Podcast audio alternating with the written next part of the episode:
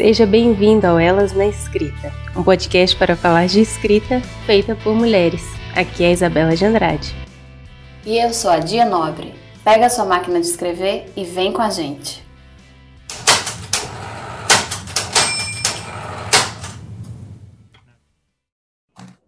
Olá, pessoas que seguem o Elas na Escrita.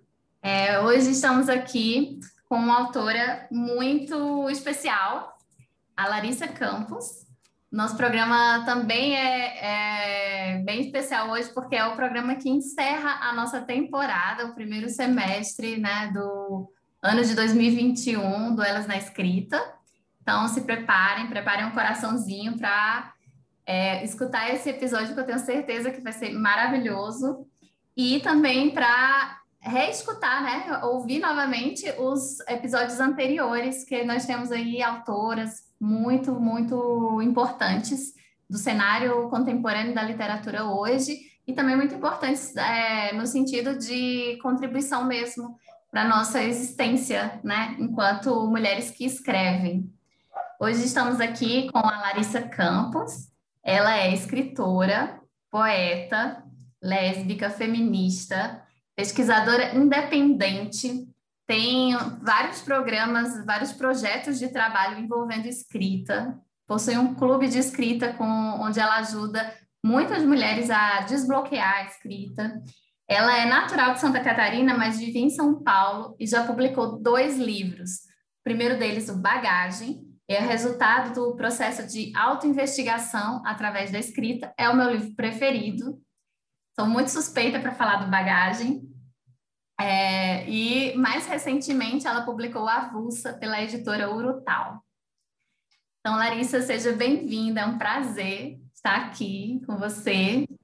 E mais do que uma autora que eu admiro, é minha amiga, professora de escrita também, companheira de, de dramas e bads que envolvem a literatura. Então, estou muito feliz de te receber aqui hoje.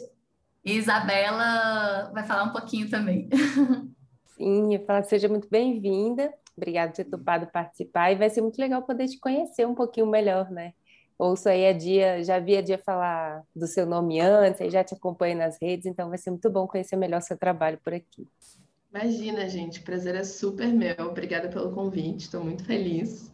É, primeira entrevista para podcast, fiquei muito feliz com o convite para essa conversa. E gostei de ouvir, assim, é muito estranho a gente ouvir a, a, a nossa biografia por, pela voz de outra pessoa, né? Porque é o primeiro contato que a gente tem com o que a gente carrega, com a nossa bagagem. Achei muito gostoso isso. E geralmente é legal esse momento que a gente até olha e fala, nossa, eu fiz tudo isso. Exato. Meu Deus.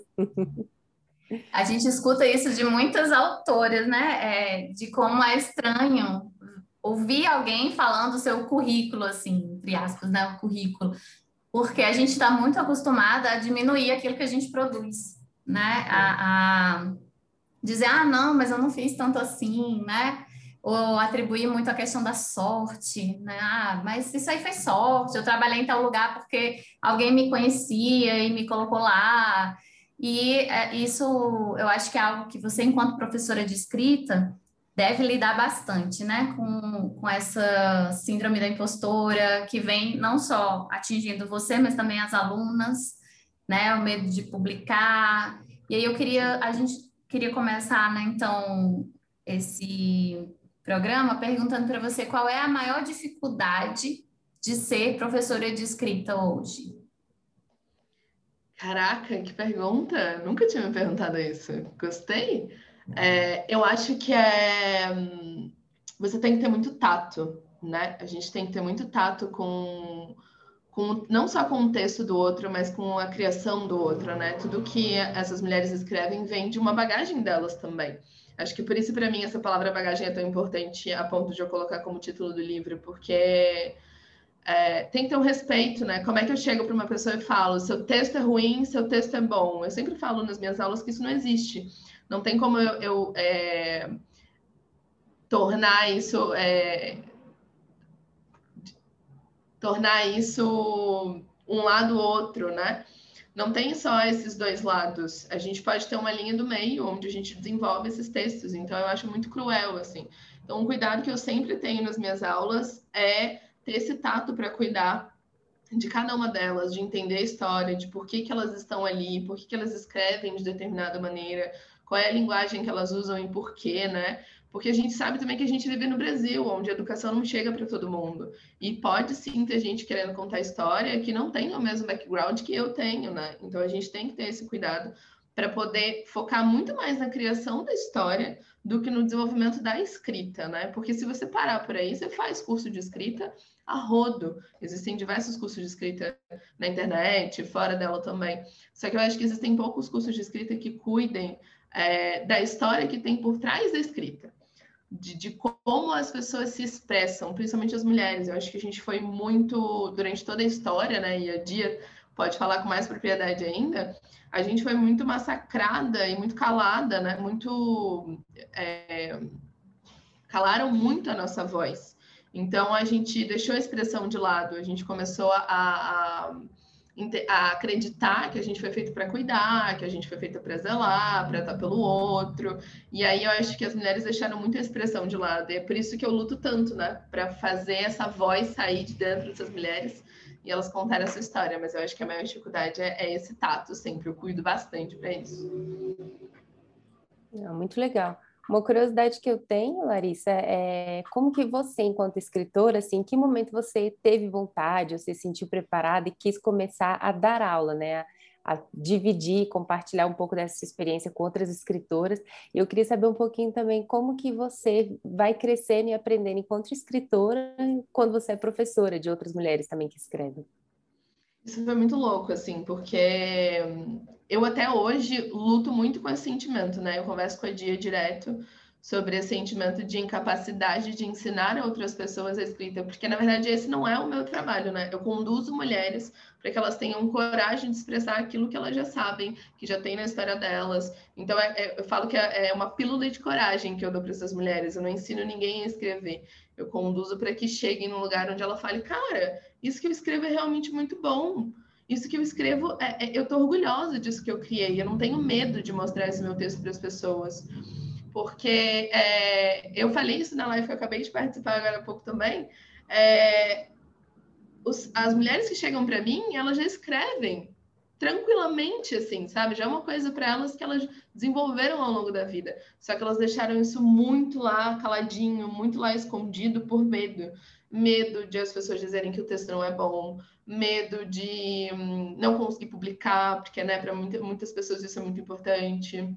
Então, ao longo desses dois, três anos que eu venho trabalhando como professora de escrita, eu tenho notado que eu trabalho muito mais para ajudar essas escritoras, essas mulheres que ainda não se consideram escritoras, mas são sim, eu falo muito isso para elas, é, a colocarem a voz delas no mundo.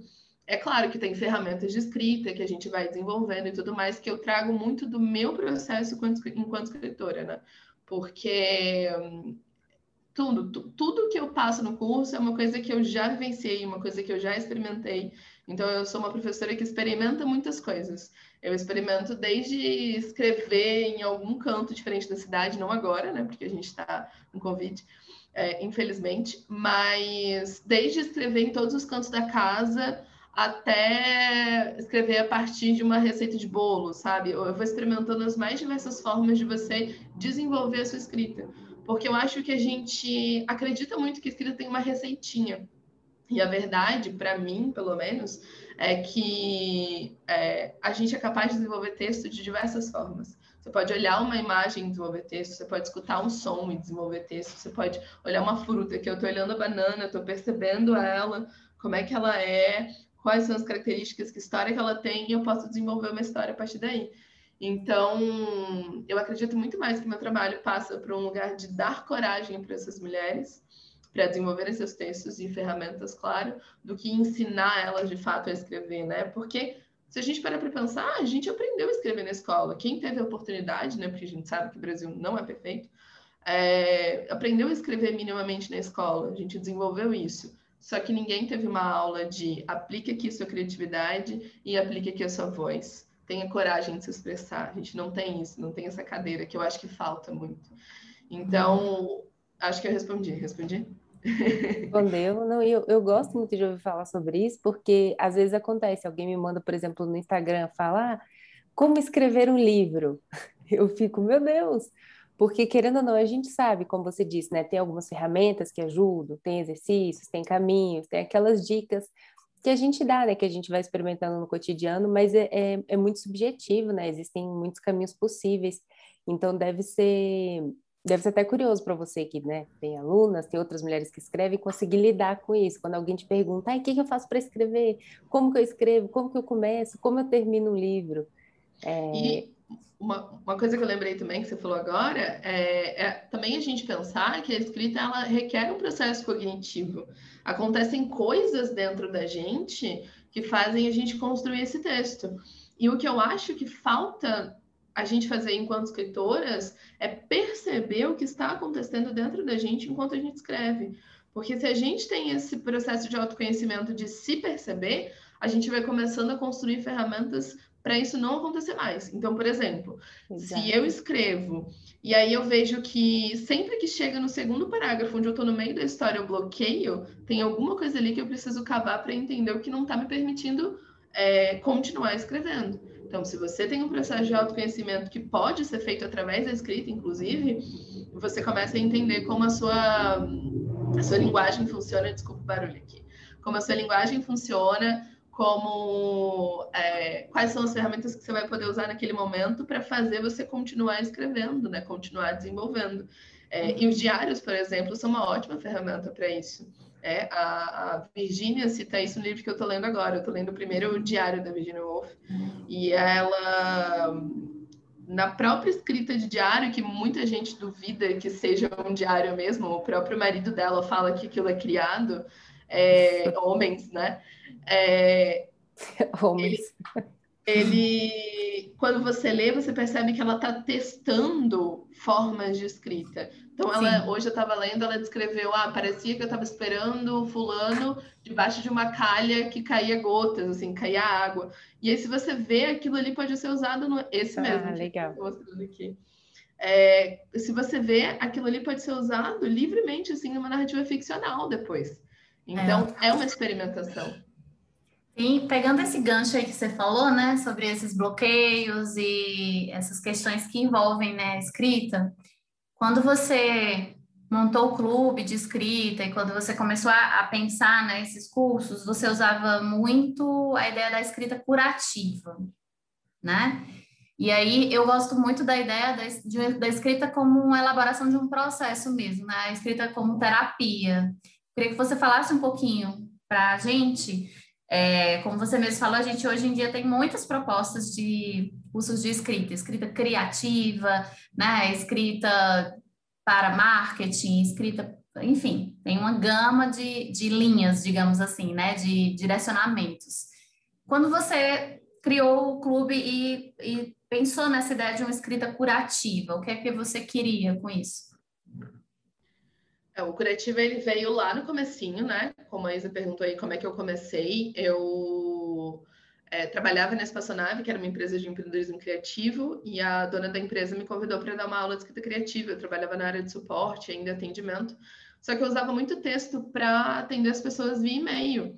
E todo mundo elogiava muito aquele atendimento, né? Uma coisa que a gente não tem, não tinha, pelo menos há uns dois, três anos atrás na internet, era um atendimento tão bom quanto presencial. Era muito automático, né? Muito robotizado. Então, quando você para para responder alguém com atenção, lê cada e-mail, responde com atenção, aquilo ali reverbera de alguma forma. E reverberou tanto a ponto de eu ser convidada para dar essa aula. Quando eu fui dar essa aula, eu percebi o quanto as pessoas tinham essas feridas é, emocionais até que transpareciam no texto delas também. E eu dividia com a minha chefe da época e falava, cara, a escrita para mim ela é uma válvula de escape, onde eu consigo conversar comigo, onde eu consigo entender o que eu estou sentindo, onde eu consigo melhorar quanto pessoa. E se eu escrevo, eu percebo que eu sou melhor nas relações que eu tenho. Então, quanto mais eu escrevia, mais eu me tornava uma pessoa boa de acordo com o que eu acredito, assim, né? Então, eu tinha tempo para refletir. Eu falo isso para minha terapeuta até hoje, né? Eu falo, cara, quando eu escrevo, parece eu consigo tocar no meu sentimento, eu consigo tornar palpável aquilo que não é palpável. E ela fala, isso é muito bom para você, você consegue desenvolver a partir disso.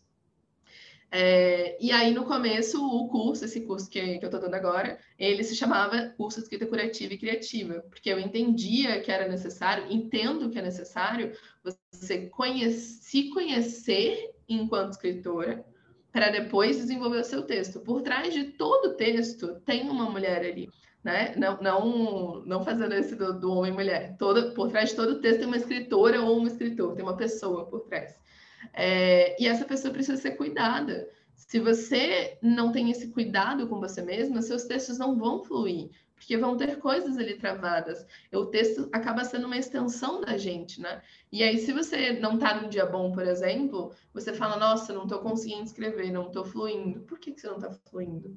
Tem alguma coisa ali que pode estar te travando, uma discussão que você teve com alguém, um problema do trabalho, alguma coisa assim. Então, a escrita também vem para curar essas. Eu, eu não gosto do curar, né? Eu gosto do cuidar. A escrita, a escrita da... Opa! A escrita também vem para cuidar dessas pessoas, dessas escritoras, e fazer elas se desenvolverem ainda mais.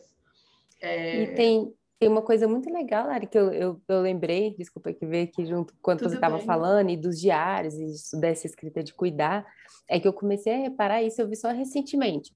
Né? Eu comecei a escrever há muito tempo e tudo, mas eu fui entendendo que escrever me fazia tão bem, porque era o único momento que eu parava e, assim, era meu momento, era o momento que eu sentava com meu caderno, fechava a porta, aviso, ó, oh, vou escrever, como se fosse, né? ninguém me incomode. Eu fazia isso inconscientemente, aí eu comecei a reparar, falei, caramba, é a única hora que eu cancelo tudo e falo, agora sou eu.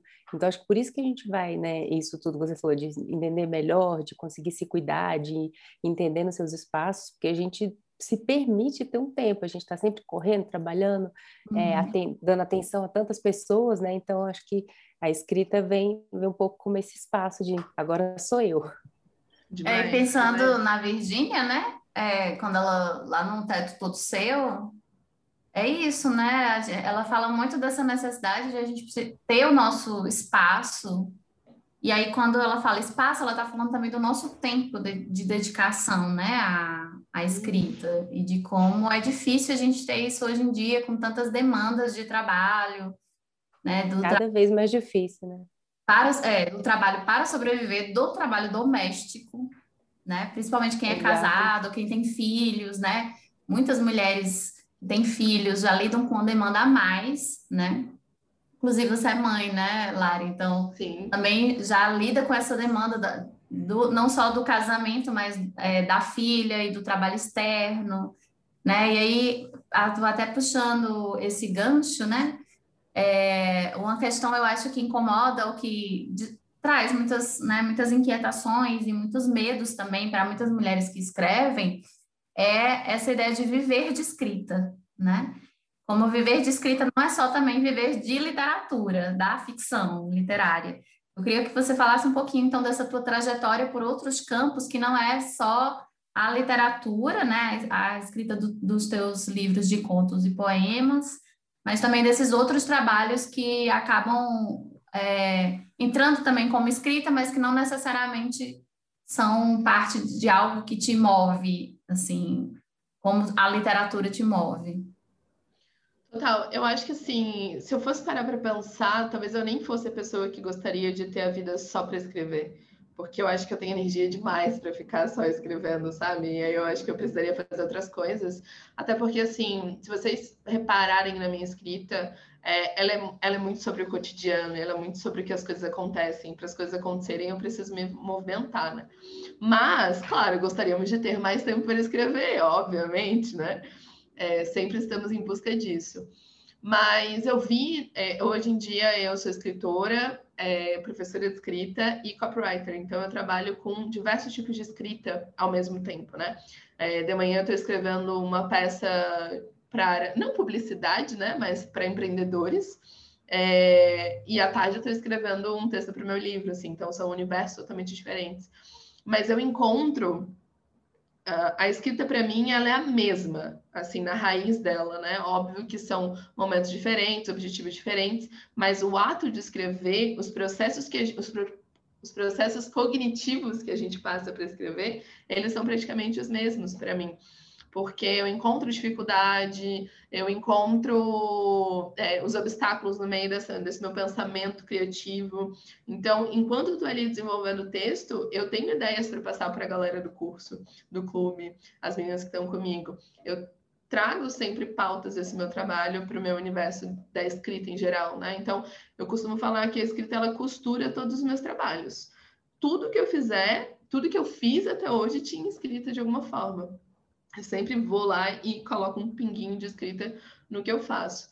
Então, eu gosto muito de, de levar ela por esses caminhos, sabe? Trabalhar com escrita na área mais comercial, trabalhar com escrita na área mais literária. Eu acho que, de alguma forma, os dois mundos se, se conectam, assim. Então, eu gosto bastante.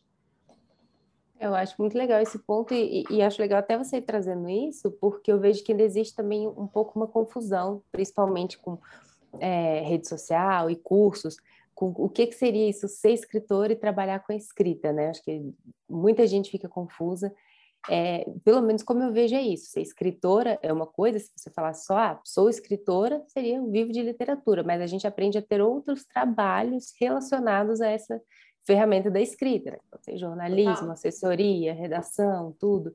E, mas eu acho muito importante entender que tudo isso a gente vai se profissionalizando. Então, é estudo, é curso, é, é correr atrás, é um, um tempo também de preparo, porque hoje eu tenho visto muita gente também que começa a querer falar, ah, eu quero, pô, eu quero começar a ganhar dinheiro escrevendo, como é que eu faço? É para o mês que vem, sabe? É para eu quero, sei lá, por que, que eu não estou ganhando dinheiro escrevendo ainda? Eu sei escrever. Então, eu acho muito importante a gente entender esse espaço de preparo, assim. Então, eu queria até perguntar para você um pouquinho como que você se prepara para esses diferentes espaços que você tem de trabalho, de escrita, e como que você consegue separar isso um pouquinho. Se você acha que, por exemplo, é, um suga a energia do outro, por exemplo, ah, eu escrevo tanto para esse espaço aqui que é né, copyright, uma escrita mais comercial, uma outra coisa que às vezes perde a energia da literatura, ou não? Ou você sabe equilibrar esses espaços direitinho? Não, se eu, teria, se eu dissesse que eu conseguiria, eu estaria mentindo, porque o que acontece são os famosos boletos. Então, é uma coisa que me fez ir para a COP também é a necessidade de pagar as contas. A gente sabe que os livros. Boleto é cringe. É cringe. É, não, mas aqui somos todas millennials, então não tem nada cringe. Tudo certo. eu tô ali na beiradinha, mas eu, eu sou millennial. É... Mas peraí, você toma café da manhã? Você gosta de tomar café da manhã?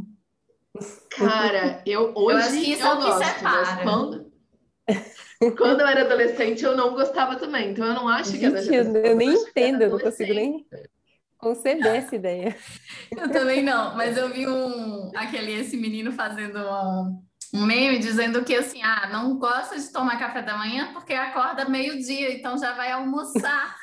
eu vi. Uhum, eu vi também, achei maravilhoso. Ah, é. É, mas enfim, voltando à pergunta da, da Isa, é, então é, o que, que acontece, né? Eu acabo passando às vezes muito mais tempo produzindo conteúdo de copy, porque são eles que pagam as minhas contas hoje em dia, é, do que escrevendo. Mas eu tenho. O, o ofício de, de, professora também me ajuda muito, né? Porque hoje eu consigo fazer, acho que é 50-50, vai. É, de tempo dedicando a copy e 50% a professora. Agora, quando alguém chega para mim e fala, eu quero ser escritora somente só, né? Eu falo, cara, peraí, vamos conversar direitinho, vamos entender, assim, porque eu. A gente, a gente que é, vive nesse, nesse mundo diariamente já percebeu assim que a quantidade de, de retorno financeiro que um livro publicado traz é muito pequeno. É, então verdade. eu com, começo a ver a, a, a profissão de escritora. Na verdade, eu sempre vi assim a minha vida toda, né? Desde quando eu fui lá sair do ensino médio e tal, começava com meu pai e falava, nossa, eu quero fazer teatro. Ele falava, vai, faz. Eu fiz teatro durante muito tempo, né? E, ele falava, vai, faz. E eu ficava, tá, ele não vai falar que isso não dá dinheiro? Porque era isso que eu escutava de todos os outros pais das crianças, né?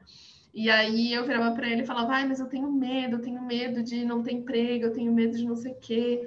Ele falava, filha, tudo que você fizer, você tem a opção de criar a oportunidade que você quer criar. Então, ele sempre colocou isso muito na minha cabeça, né? Você cria aquilo que você quer criar. Então, você poderia ser uma grande diretora de teatro, uma, um grande diretora de cinema, que eu fazia na época também.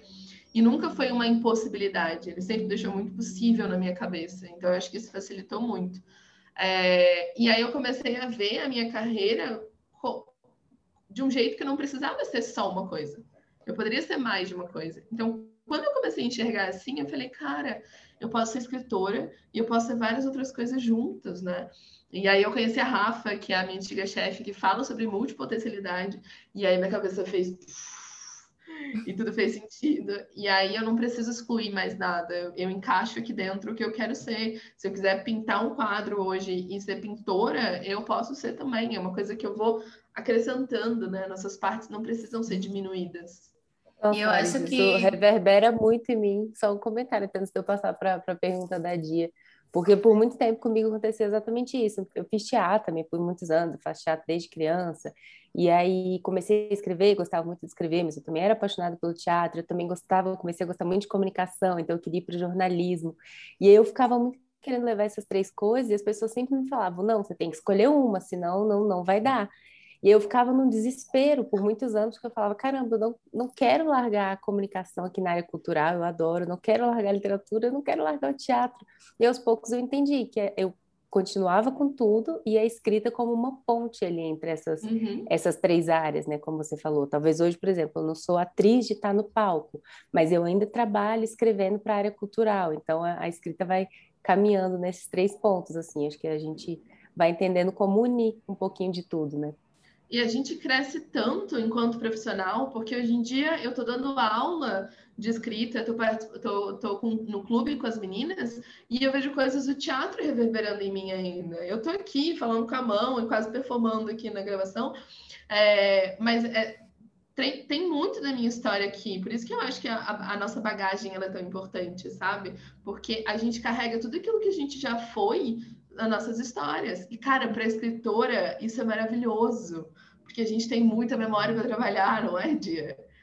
Ah, total, né? E aí era, era isso que eu ia falar. Eu acho que viver só da publicação de livros é muito para quem tipo já é herdeira, cara, assim, já tem uma outra, né? Não precisa se preocupar de ganhar dinheiro.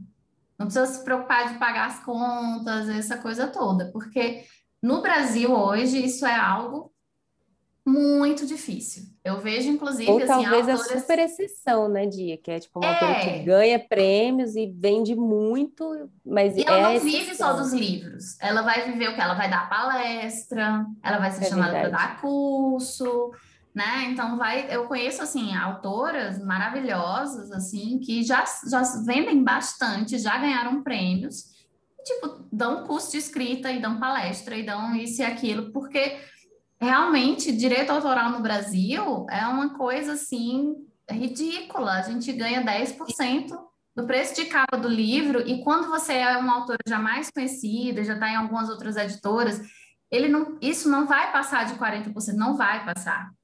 É 30%, 40% no máximo, no máximo, no máximo. Né? Então, só quem realmente ganha dinheiro é quem já morreu. Você morreu, virou, ficou famoso, a sua família vai ganhar direitos autorais né? E aí, mas realmente, assim, é muito difícil. E aí eu acho que é algo para a gente pensar, né? Até a Isabela, ela, como ela tem o Elas na Escrita, a página, e ela faz muita enquete e fala sobre isso. E um dia desse ela botou: é, quero trabalhar com a escrita da noite para o dia, o que eu faço, né? E aí as pessoas acham que basta, eu vou lá publicar e, e basta isso no sentido mesmo de fazer com capitalizar isso, né? E não é bem assim. É, é algo muito complicado também, né? De a gente aceitar, né? Também, ah, eu, eu preciso fazer outras coisas, eu preciso incrementar isso de alguma forma. E eu preciso, principalmente, divulgar o meu trabalho.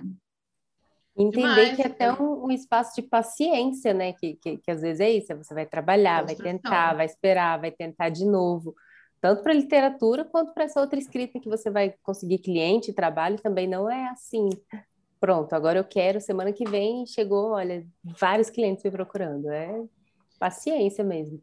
Eu ia falar sobre isso também, que é, não é assim, você publica e o público vem, né? Tipo, a editora é. vai fazer o trabalho por mim. Ela vai selecionar meu livro, pronto, ela vai divulgar no Instagram dela, todo mundo vai querer comprar. Hum. Não, eu vou dizer para vocês, assim, gente que compra o meu livro que desconhece meu trabalho, gente, acho que duas pessoas teria muito, sabe? Então, quem compra o meu livro, quem apoia o meu trabalho? As pessoas que estão ali comigo diariamente. No primeiro, a maioria foi, foram os meus amigos, foram conhecidos, porque era o primeiro, né? Então todo mundo que, nossa, ela publicou e tal, não sei o quê. No segundo, era muito mais a comunidade que eu criei na internet, divulgando os meus processos, falando sobre essa construção, sendo escritora e várias outras coisas, do que qualquer outra coisa. Então, requer muito da nossa energia. Ser escritora não é só sentar e escrever. Sentar, escrever, procurar editora ou fazer independente, divulgar, falar sobre o seu trabalho, falar sobre os seus processos, uma gama de coisas, né? Aí eu fiquei bem pensativa agora. Eu vi a cara da Dia, gente, para quem está só no, no, escutando a gente pelo podcast, a Dia estava com uma cara reflexiva, assim. Tivemos até alguns segundos de silêncio. Foi, porque eu, eu ultimamente eu tenho pensado muito nisso, né? De como é, o que é que eu quero com a escrita. Porque a, a, até o momento eu sou professora universitária, então vamos dizer assim, eu tenho minha renda, né? Eu tenho minha renda fixa ali que paga os boletos. E aí é, eu tenho investido bastante na questão da divulgação do livro, né? De fazer contatos, de divulgar, mandar livro para pessoa. E isso é um, um, isso não é barato, porque eu publiquei por uma editora independente. Então, os livros que eu vendo, por exemplo, eu, eu tenho que comprar antes para poder vender. Comprando mesmo com desconto de autora, é, não tem lucro, não existe lucro, né? E aí eu fiquei, eu tô no, nesse momento hoje da minha vida de pensar o que é que eu quero afinal com a escrita, né? Com, porque é algo que eu já decidi é que eu realmente não, não quero mais seguir na carreira acadêmica. E aí eu estou preparando cursos e estou pensando nessas possibilidades, né? E eu converso muito com a Lari sobre isso, sobre essas inquietações e como bate a insegurança e o medo, né? Vai dar certo, não vai dar certo? Como é que eu vou viver, né? Com isso?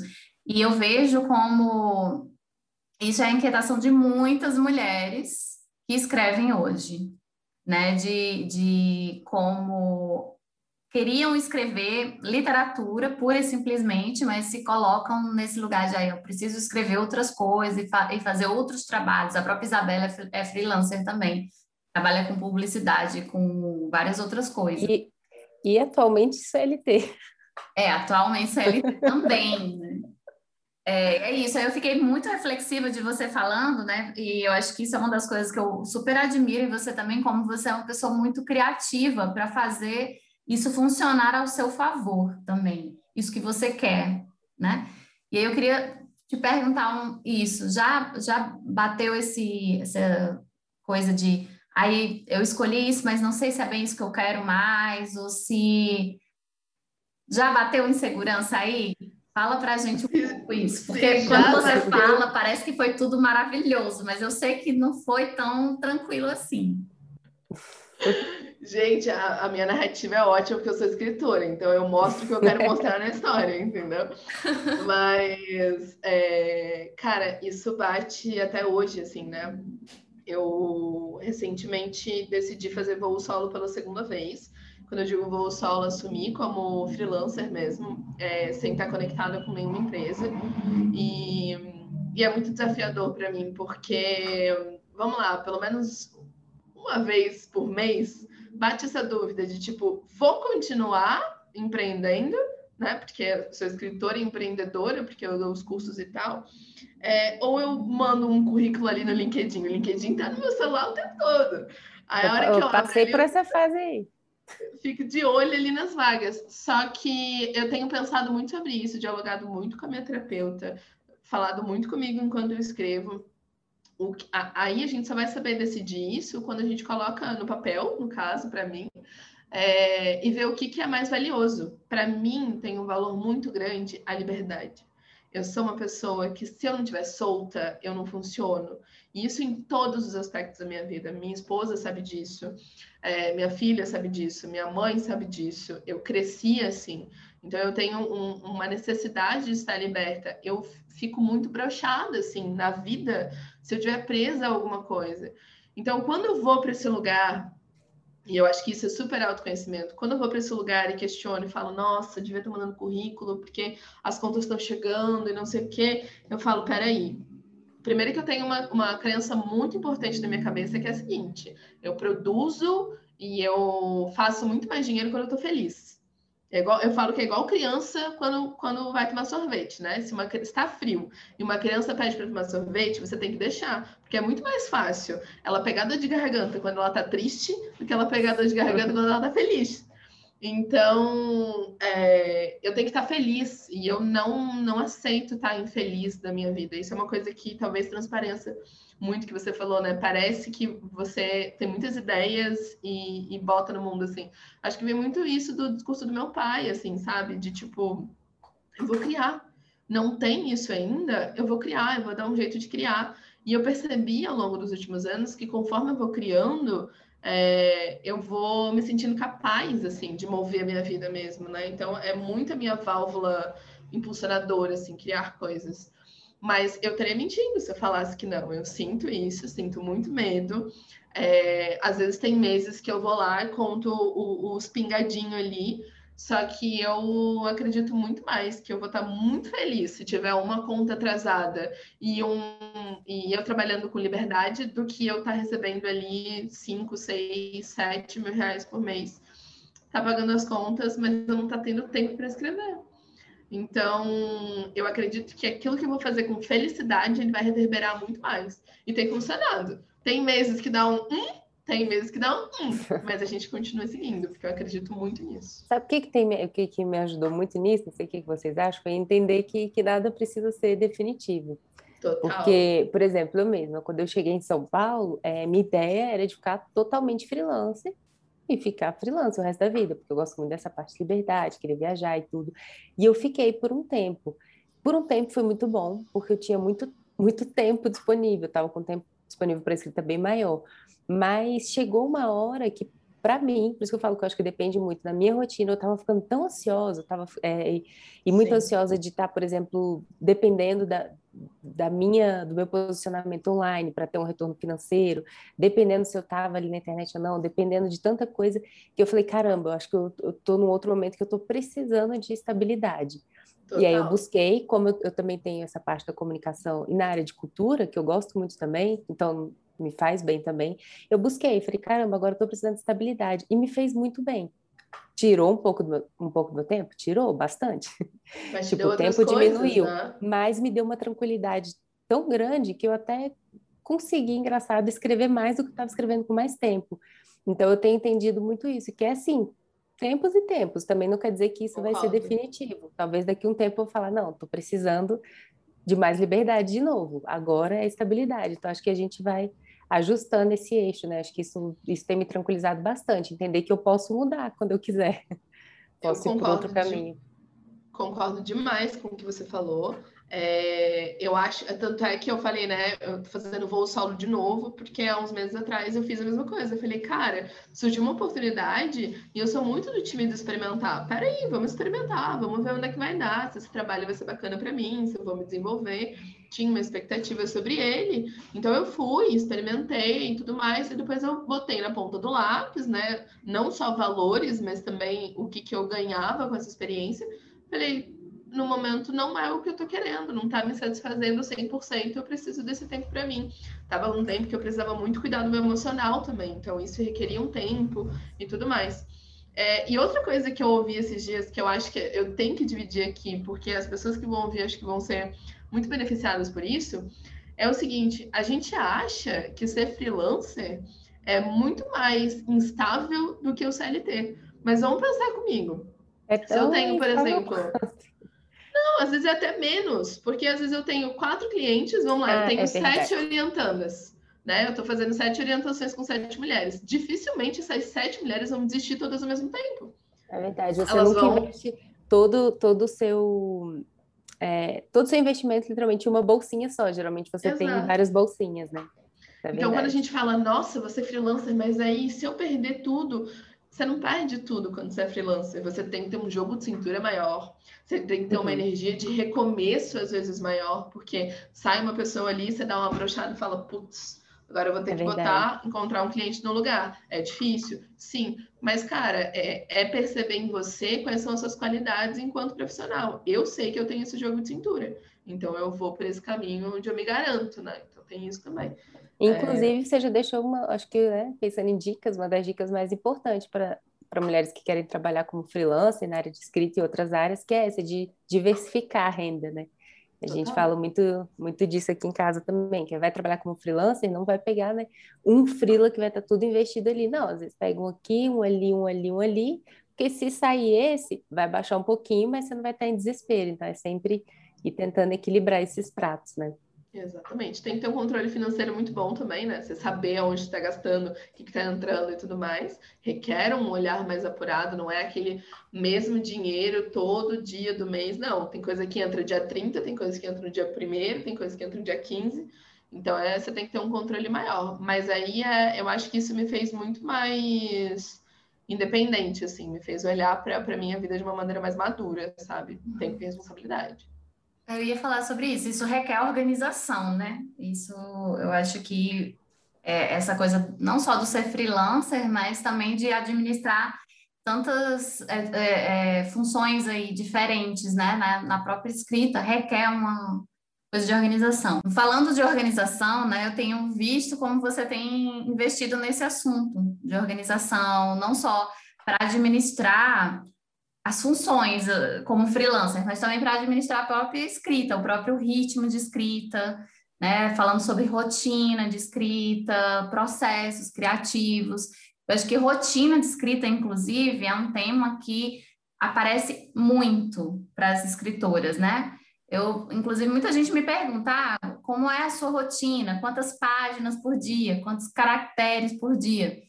Isso é algo que me incomoda um pouco no sentido de que meio que cria uma regra, né? Ah, eu tenho que escrever todo dia? Quanto eu preciso escrever todo dia para ser escritora? Eu queria que você falasse um pouquinho sobre isso, principalmente porque agora você lançou um e-book com exercícios de escrita, né? Eu queria que você falasse tanto desse processo né, de, de estímulo que você faz para suas alunas de estarem escrevendo, mas não se cobrarem tanto, quanto da importância dos exercícios de escrita. Bom, é, sempre me faz essa pergunta também, e também para mim é, é, muito pesado, porque coloca sobre a gente uma, uma espécie de, de me dá isso a receita para eu ver se funciona para mim, sabe? Só que, cara, cada um vai ter um tempo de escrita, cada um vai ter uma rotina diferente. E essa rotina você só vai descobrir experimentando. Parece clichê, mas você só vai descobrir quando você fizer e experimentar as mais diversas maneiras, assim. Então, é, o meu trabalho enquanto professora é conduzir essas mulheres justamente para elas descobrirem qual é o ritmo delas. Né? Uma pessoa pode escrever uma vez por semana e se sentir totalmente satisfeita, e outra pessoa precisa escrever duas horas por dia para se sentir satisfeita com aquilo que está criando. Vai depender muito de cada um. Eu costumo brincar, falo bastante disso nos encontros, é dia que estou falando, sobre personificar a sua escrita. Quando eu olhei para minha escrita e comecei a encarar ela como uma pessoa e que a gente precisava ter um relacionamento, eu comecei a entender melhor aquilo. Porque é um relacionamento, você precisa estar disposta para estar ali com a sua escrita, e aí ela vai estar disposta para estar ali com você, é uma troca, né? Então, não adianta você querer é, desenvolver sua escrita se você não separa um tempo para estar com ela semanalmente ou mensalmente e tudo mais. Então, acredito muito nisso, assim. E aí, é, tudo que eu faço hoje está é, tá em torno disso, né? Eu até lancei um desafio que veio um pouquinho antes do e-book no Instagram, que a Dia está fazendo, estou muito feliz, é, de escrever 30 minutos por 30 dias. Por quê? Porque para mim, para dar esse start já é o suficiente. Né? Eu lancei os dois juntos, 30 minutos por 30 dias escrevendo e hum, uma leitura de 30 minutos por 30 dias. Porque para mim, eu entendo dentro do meu processo de escrita que a leitura é uma coisa muito necessária. Se eu leio mais, eu tenho mais vontade de escrever, eu tenho mais vocabulário, eu tenho mais é, insights de escrita. Então eu lancei os dois juntos por conta disso, mas a galera pode fazer separado. Fiz até o templatezinho lá para ajudar vocês. É, e aí, esses 30 minutos já são suficientes para dar um start. Para quem estava parado, para mim está sendo sensacional, assim. E eu tiro muito essa ideia de que você precisa escrever todos os dias, porque, cara, a gente vive no Brasil, começa aí. Não tem como você ter sanidade mental para escrever todos os dias. A gente tem que começar a olhar. É, triste, mas é verdade. Triste, porém verdade. É, a gente tem que começar a olhar para o que a gente faz e menos para o que a gente não faz. Lá no meu templatezinho que eu estou compartilhando com a galera, eles podem Nossa, ver. É aí, desde o começo, acho que três dias acho que foram três dias, três dias sem escrever, mas eu não estou olhando para eles. Eu estou olhando para os cinco dias que eu passei escrevendo. Cinco é maior que três, a gente já aprendeu. Então foca nisso, foca muito mais nesse lugar. É... E aí eu acho que é, é, é educar nossa mente para isso, né? Pera, então vamos lá, eu quero dar um start da minha escrita. Eu estava totalmente parada, assim, eu estava não gosto de falar travada, estava parada mesmo por conta da, da vida em geral. Então isso deu um start. Me comprometer com outras pessoas também é uma coisa muito boa. Eu fiz isso porque eu queria me comprometer publicamente com alguém, com várias pessoas que estão ali acompanhando, mostrar para elas que está tudo bem ter dia que você não escreve e mostrar para elas que eu estou desenvolvendo. E vou falar mais aqui nos bastidores, isso vai sair um pouquinho mais para frente, mas a, é, eu apaguei, assim, três contos que eu escrevi no começo desse desafio. Me deu um, um, um negócio, eu falei, cara, não gostei, não é esse lugar que eu quero ir, porque eu estou desenvolvendo um livro, né? Falei, não é isso, não é isso que eu quero desenvolver. Aí eu apaguei e comecei de novo. Então, não ter medo, sabe, desse processo Exato. de você entender para onde você quer ir, não ter medo de experimentar. A galera fica muito nessa receita de eu quero sentar, sair o texto, fazer o download e eu não quero mexer em nada. Eu quero que meu Nossa, cérebro faça o trabalho. Uhum. E é tão Puxando importante aí... isso, Lari, que eu, eu, ia, é, que eu ia até comentar que muita gente pensa isso, que se tiver assim parado, como você falou, achei muito importante você trazer essa diferença. Não é estar travado, acho que tem gente que entra até um desespero, tem uma ansiedade muito grande de falar, ai meu Deus, me bateu o bloqueio criativo. E às uhum. vezes não é isso, por exemplo, eu estava escrevendo um livro e tudo, que teve uma hora que eu literalmente eu tinha dado uma cansada dele, eu não estava encontrando para onde eu queria ir, estava cansada, não estava conseguindo terminar, e eu parei. Eu falei, eu vou dar uma parada. Eu parei por uns, foram dois ou três meses, e foi ótimo. Fui pensar em outras coisas, fui brincar de escrever outras coisas, depois voltei, depois de um tempo, e aí fluiu, sabe? Não é porque eu estava travada, é porque às vezes a gente tem tempos diferentes, tem tempos de escrita, ai meu Deus, nossa, escrevi 10, 20 páginas hoje. E tem dias que não, que é, nossa, olha aqui, gente, eu hoje anotei este parágrafo aqui, foi ótimo. Então, é, é ter uma, uma tranquilidade, né, de não, não achar que tudo é bloqueio, às vezes são tempos diferentes que a gente está passando. É, eu puxei a orelha da Dia esses dias, vou até abrir aqui para todo mundo. Oi. Ela chegou para mim e falou assim: Ai, eu tô, tô travada, não tô conseguindo desenvolver texto e tô muito agoniada com isso. Aí eu virei para ela e falei assim: Dia, você publicou um livro ontem. É. tipo... Sem um tempo de, de gestão do, do, da história, sabe? A gente fica de ressaca. Até de você conseguir se distanciar, né?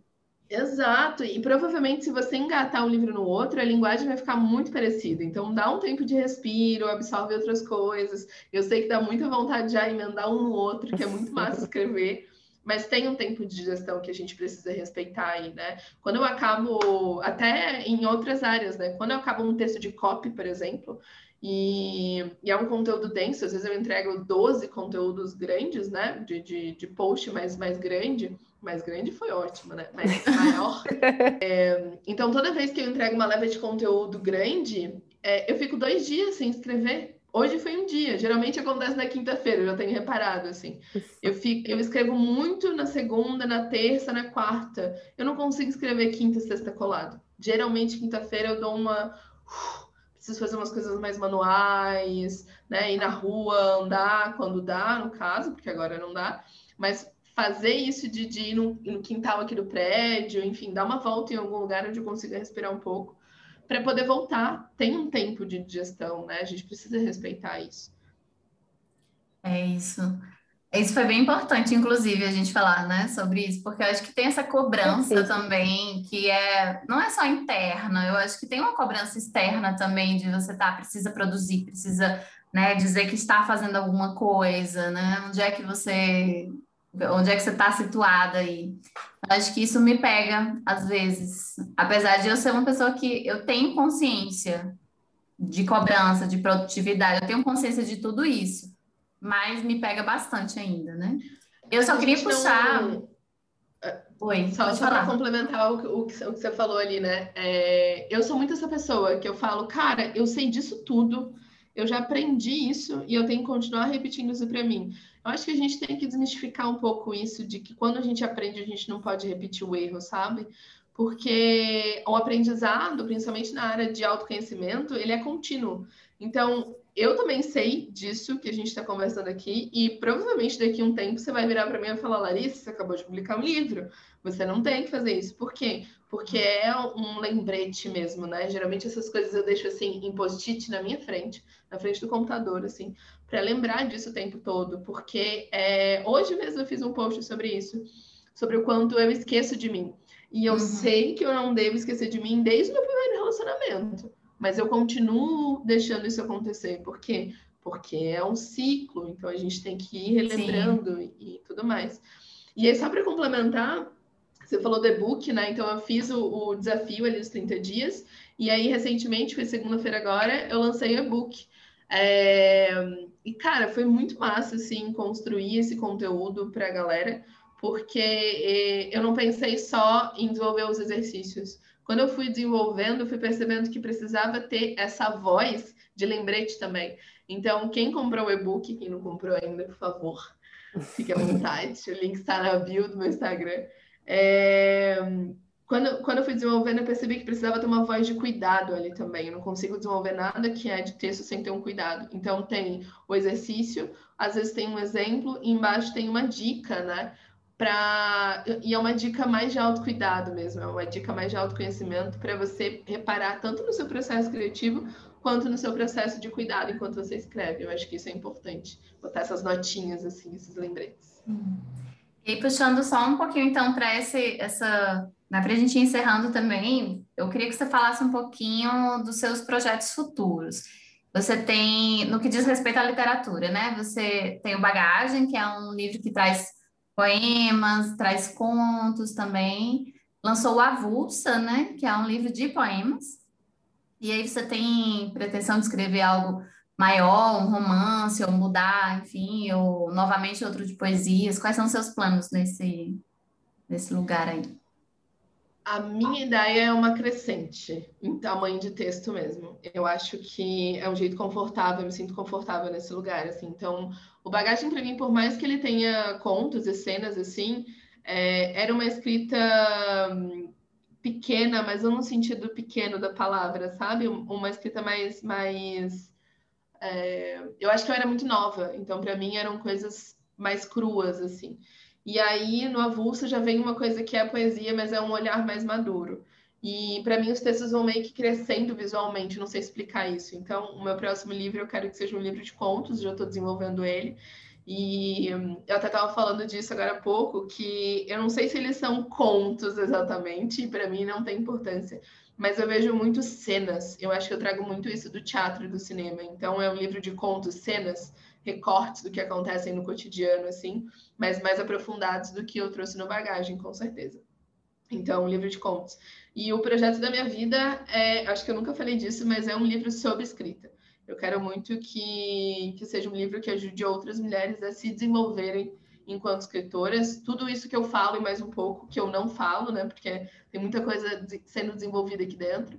É, num livro de escrita para ajudar as pessoas, assim, a, a, a, confiarem naquilo que elas escrevem, né? Não ajudar a não ensinar ninguém a escrever, mas dar essa coragem em forma de livro também. Mas eu acho que isso vai ser uns anos mais para frente. Então, se eu vou crescendo, vai ser um livro de contos, depois vai ser um romance, talvez. Eu tenho muita dificuldade para manter uma narrativa grande, vou confessar para vocês. Tenho muito medo de não dar conta. Olha aí, ó. Mas eu vou desmistificando isso com as minhas alunas, com as minhas amigas que estão sempre próximas. E eu tenho certeza que uma hora vai sair, assim. Mas é, é isso. Maravilha, Larissa. Sobre a escrita eu já quero ler, então, futuramente. Adoro ler livros legais sobre escrita. E ó, já antes de agradecer a sua participação, essa foi a última pergunta, mas eu queria pedir, a gente tem sempre, a gente pede indicações aqui. Então eu queria que você indicasse para a gente talvez um livro, um filme e uma série. Pode ser o que Eita. você mais gosta, pode ser recente, pode ser de anos atrás, o que vier na sua cabeça. Então vamos lá. É uma, vou começar pela série. A série, eu vou indicar uma série italiana, porque eu tô aprendendo italiano, aí dia. É, Carlo e Malik é uma série muito boa de investigação. Eu sou a pessoa da, das investigações, adoro uma, uma série policial. É, e eu acho que tem personagens mulheres muito importantes nessa série. Então eu gosto muito da, da narrativa que se dá ali. É, filme, cara, Quanto tempo faz que eu não vejo um filme? Mas vamos tentar. Ah, eu gosto muito de um filme que faz muito tempo que eu vi, que me marcou muito. Foi meu favorito durante muito tempo, que chama. Hum, A Extraordinária Viagem de, de T.S. Spivet. Eu não vou lembrar o nome dele agora. É, não Ele, conheço esse. É, eu posso, posso mandar o nome para vocês depois, mas é a história de um menino que ele é um prodígio, assim, e ele salva a família dele fazendo contas matemáticas, eu acho que é isso. Eu lembro que me marcou muito na época, assim, tanto pela. É do mesmo diretor de Amélie Poulain, então ele tem uma, um trabalho artístico muito foda. É, acho que foi por isso, assim, é, traz um pouco do teatro para o cinema, sabe? Eu gosto muito uhum. dessa pegada, assim. Mas eu vou pegar o nome direitinho e falo para vocês. E agora, livro. Peraí que eu vou pegar um pergaminho com todas as minhas alunas aqui para mostrar para vocês. Aquela que se orgulha muito do que vocês criam. É, não, acho que todos os livros das minhas alunas aí, depois posso passar uma listinha. Mas tem uma, uma mulher que, para mim, é sempre norte, por mais que ela não esteja mais entre a gente. Eu acho que ela se foi muito cedo e hum, marcou muito a minha escrita e faz muito parte do meu processo enquanto escritora, que é a Fernanda Young. Então, cara, não tem um livro dela que eu leia que eu não goste, assim, sabe? Eu sou muito fã da Mão Esquerda de Vênus e sou muito fã do Efeito Urano. São dois livros muito fodas dela. É, e eu acho que é isso, assim. E aí, a, escritoras vivas, tenho várias alunas para apresentar para vocês. Dia, Camila Lourenço, que publicou Yo agora. É, ai, dá um nervosinho, né? Lembrar de todos os nomes. Mas, enfim, são esses. Muito obrigada, Lari, pelas indicações, pela dica e pela conversa. Acho que a gente foi legal que a gente conversou sobre muitas coisas que outras meninas podem aprender, podem aplicar sobre freelance, sobre escrita, segurança, bloqueio criativo. Então, acho que foi muito legal o papo, gostei bastante. E super obrigada pela sua presença aqui nelas na escrita, que está encerrando agora a nossa primeira temporada do primeiro semestre. E a gente vai voltar então no semestre que vem com mais autoras, mais escritoras nesses papos que a gente tem adorado fazer. E obrigada por ter vindo por aqui. Imagina, Isso. obrigada eu pelo convite. Desculpa, Dia. Isso, Muito obrigada, quero agradecer também a sua presença, a sua disponibilidade é, de estar com a gente conversando sobre escrita. E dizer que é, sigam o podcast, acompanhem os outros episódios, a gente volta na próxima temporada, certo? Aguardem a gente aí que a gente volta com muita coisa boa. Então é isso, gente. Obrigada pelo convite. Tchauzinho.